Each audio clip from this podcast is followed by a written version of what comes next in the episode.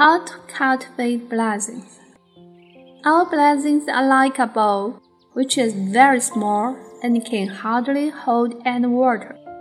Therefore, we ought to endeavor to cultivate blessings. Such cultivation means opening up one's heart, not being critical of others, and not blaming others for everything. Shrewdness destroys blessings, whereas generosity accumulates blessings. Think more for others, take a loss willingly, respect your mentors, parents, and the elderly, and be of service to those who are poor and or suffering.